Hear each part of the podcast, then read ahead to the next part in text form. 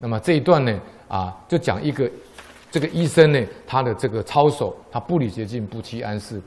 那么这个有一个叫何成的这一个这个这个医生呢，他医术非常的高明。那么有一个孙某呢，啊，这个生病呢，久病不愈呢，就治不好。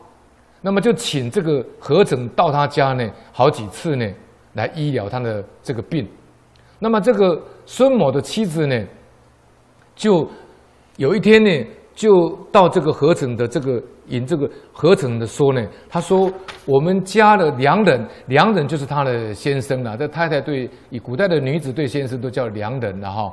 那么我的先生呢，我的丈夫呢啊久病呢，那么家里的财产呢都已经典当快完了。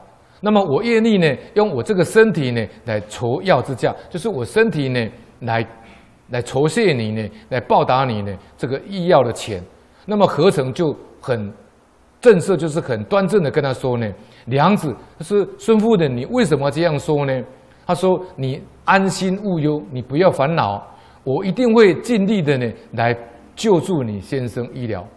那么如果你这样做呢，不仅说呢，让你的这个啊贞洁呢，那受污染了，而且使我呢，永远变成小人。”那么你自己呢，也失去这个大姐。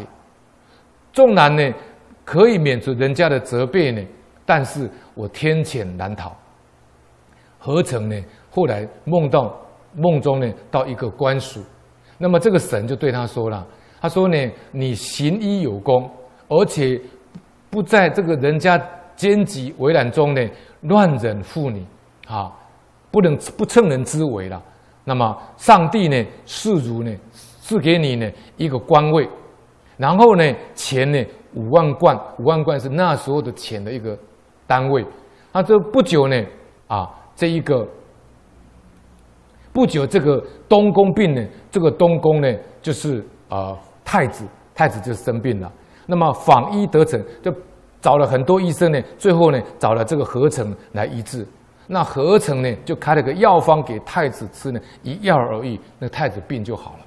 那皇帝很高兴呢，就赐个官位给他，那么也赐个钱呢，五万贯给他，都跟梦中做梦一样，这表示呢他心地真诚，所以梦境呢就真实。